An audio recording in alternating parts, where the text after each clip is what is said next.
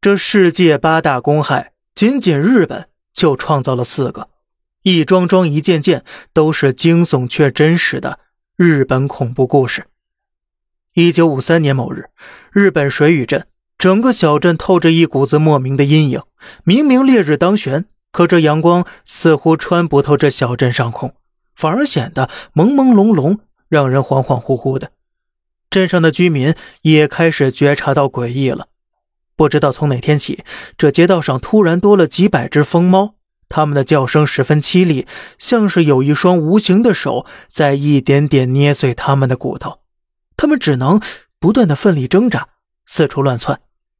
奇怪的是，最后所有疯猫都会不约而同的选择跳海，仿佛那深海中有什么东西迷惑了他们的神智。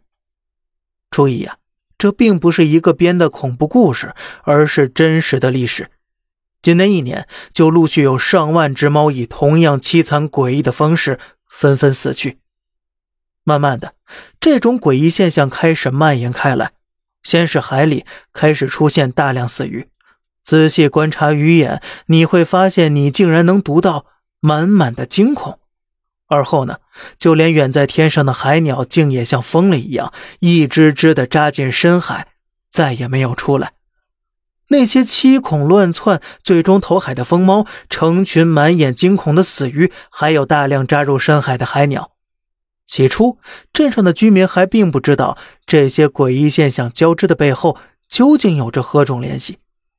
直到有一天，一个五岁的小女孩田中静子忽然浑身抽搐，走路姿态极其诡异，同时还神志不清的癫狂喊叫起来。当天下午，他两岁的妹妹也出现症状了，这种怪象像是丧尸病毒一样疯狂蔓延。街道上开始有人走着走着就凭空绊倒，渐渐的，越来越多的人开始疯疯癫癫，凄厉的嘶吼没日没夜的笼罩着水雨镇。与此同时，在日本富山县发生了另外一起恐怖故事，在长达几十年里，时不时有当地居民以极其怪异的方式死去。死者往往瘦的几乎只剩一张皮，脊柱出现九十度的非人弯曲。发病的时候，四肢还会呈现出一种颇为惊悚的扭曲状态。这些人根本无法进食，还会一个劲儿的喊着“疼，疼啊！”最惨的一个呢，没有遭受任何虐待，但是离世时全身竟有着七十三处骨折。那么，以上这些可怕的事情。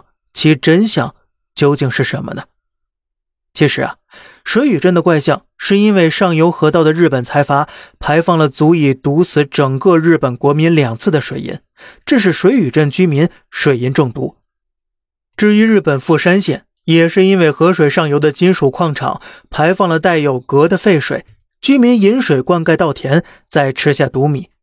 还有日本北九州市的密康油事件。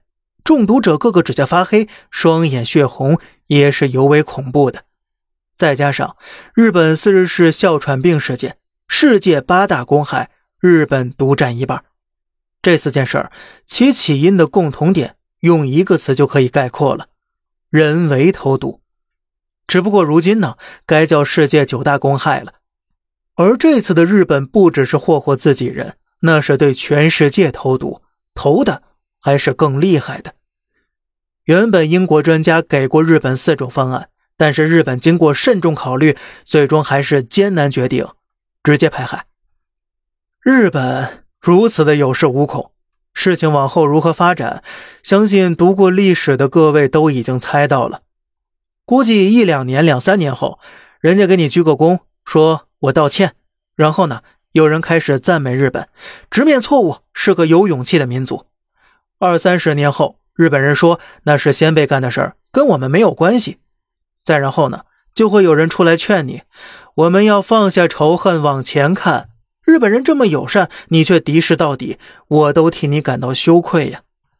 而再等到五六十年后呢，也许就会反过来了，全世界的人都要给日本人道歉。